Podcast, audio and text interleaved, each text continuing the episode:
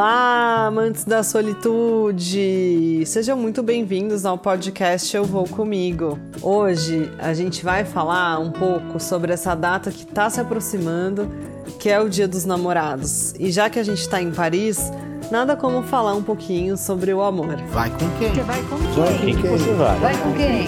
Eu vou comigo! Conhecida como a cidade mais romântica do mundo, eu, durante os últimos podcasts, trouxe vocês comigo para conhecer um pouco mais de Paris. E realmente, a caminhada pelo Rio Sena, conhecer os pontos turísticos da cidade, a Catedral de Notre Dame, a Torre Eiffel, até caminhar pelos jardins do Palácio de Versalhes, pode ser muito romântico. E antigamente existia um costume dos turistas que estavam por Paris prenderem um cadeado na estrutura da Ponte des Arts para representar o seu amor eterno.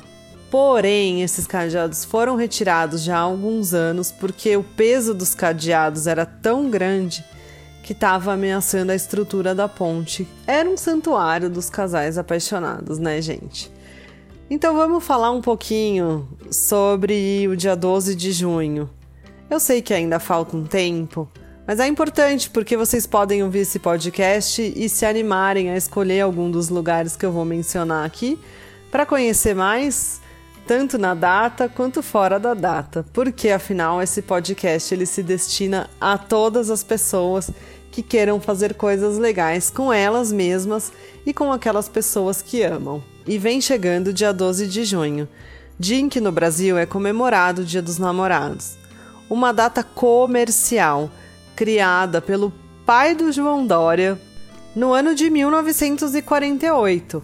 Junho era um mês que as vendas iam bem mal no Brasil e os comerciantes pediram para que fosse criado algo que estimulasse as vendas. E veio então a ideia de que, assim como o Dia dos Pais e Dia das Mães, os casais começassem a se presentear e criou-se então o Dia dos Namorados.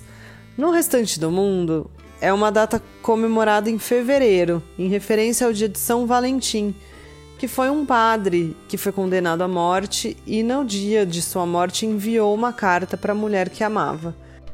Pelo mundo, a gente tem várias cidades consideradas românticas, mas para esse podcast não ficar muito longo e para a gente poder conversar sobre esses lugares também sob outras perspectivas, vou falar aqui para vocês de três cidades pelo mundo ou um pouquinho mais, porque talvez a gente tenha duas no mesmo país, e alguns lugares pelo Brasil, de quase todas as regiões do país, para vocês saberem mais sobre os lugares românticos que temos por aqui. Mas não, não esperem que no Brasil vão ser aquelas que vocês já conhecem. Pelo mundo, nós temos Paris em primeiro lugar, como a cidade mais romântica. Temos Veneza e Verona na Itália, Veneza, onde as pessoas vão para andar de gôndola e ouvir os gondoleiros cantando. Enquanto as pessoas estão passeando pela cidade, tudo ali bem tranquilo, bem romântico. Verona, cidade de Romeu e Julieta. É possível visitar a casa de Julieta, onde tem uma estátua que reza a lenda que se passar a mão sobre o seio da estátua, a pessoa vai ter muita sorte no amor. E vale mencionar também Santorini, na Grécia, aquela cidade com as casinhas brancas todas viradas para o mar, com os hotéis maravilhosos de piscina infinita, em que o romance está sempre no ar. Então, internacionais, a gente tem esses roteiros. Claro que tem muitos outros. E quando a gente tá com quem a gente ama ou com quem a gente mais ama, que somos nós mesmos, tá sempre gostoso. É a gente que faz o lugar acontecer. Mas o clima de romance é sempre uma boa. Aqui no Brasil, a gente tem alguns lugares bem interessantes. Alguns já bastante conhecidos, como Campos do Jordão, Jericoacoara, Trancoso, lugares que as pessoas já estão mais habituadas a ouvir. E por isso eu queria dividir com vocês lugares mais desconhecidos, mas não, nossa, totalmente fora do mapa. Em Santa Catarina tem Urubici. Urubici é o lugar conhecido por ser o lugar mais frio do Brasil. Porém, é um lugar muito gostoso, um lugar bem gracinha, cheio de cafés, com pousadinhas super agradáveis e com coisas muito legais para fazer. Você não precisa ser só aquele casal que vai pro hotel e vai sair para dar uma volta, se entupir de comer em algum lugar e depois voltar para dormir. Não, ali você tem a Serra do Corvo Branco, conhecida como a estrada mais perigosa do Brasil. Porém, com uma vista impressionante. E a entrada é feita por uma garganta, que nada mais é do que uma fenda entre paredões rochosos que você passa no meio. Então isso já é muito legal.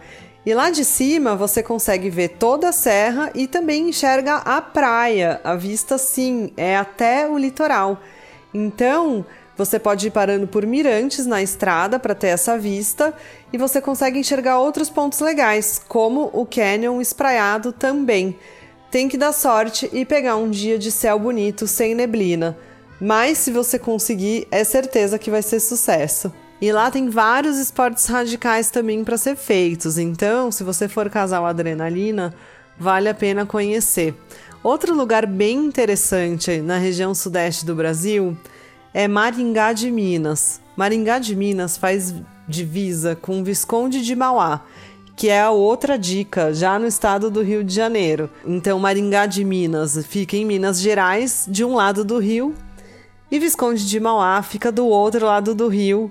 Também uma região cheia de cachoeiras, cheia de restaurantes, super romântico, pousadinhas bem gostosas, a uma distância curta de São Paulo e uma distância curta também do Rio de Janeiro.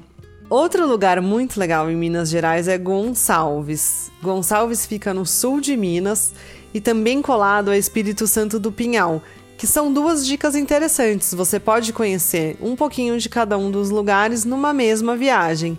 Também clima de romance, pousadinhas super gostosas, mas com altas coisas para fazer. Trilha, cachoeira. É, depois, se você quiser, tá cansado, tem os restaurantes super gostosos com música ao vivo. E agora, na época da pandemia, tá tudo funcionando dentro dos protocolos. A gente não vai esquecer o Nordeste. O Nordeste tem uma cidade no sul da Bahia pela qual eu sou simplesmente apaixonada, que chama Cumuruxatiba. É um vilarejo bem pequenininho de pescadores que por si só já é muito gostoso. Tem pousadas lindas à beira-mar e tem a praia para mim mais bonita do Brasil, que chama Japara Grande. É uma praia muito linda, uma praia pela qual você caminha e fica praticamente o tempo todo sozinho dependendo da época do ano que você vai. E isso é muito gostoso, né, gente? Para um romance. Também temos no Espírito Santo a praia de Riacho Grande. Lá eu ainda quero levar um crush, gente. Fica aí a dica. é um lugar super isolado, super gostoso também, muito bonito, com pousadinha, com estrutura bem tranquila, bem pitoresca. E que com certeza, se o seu crush se, ou sua crush, ou seus loves, né, gente, já são um pouco mais da pegada de ficar um pouco recluso e curtir a natureza, essa é a pegada. Já pode mandar mensagem aqui para mim pra gente montar esse roteiro, porque essa dica é certa. Temos também no norte do país Alter do Chão. Alter do Chão tem a Ilha do Amor, então você escolhendo a época certa do ano, com certeza vai se surpreender com as paisagens.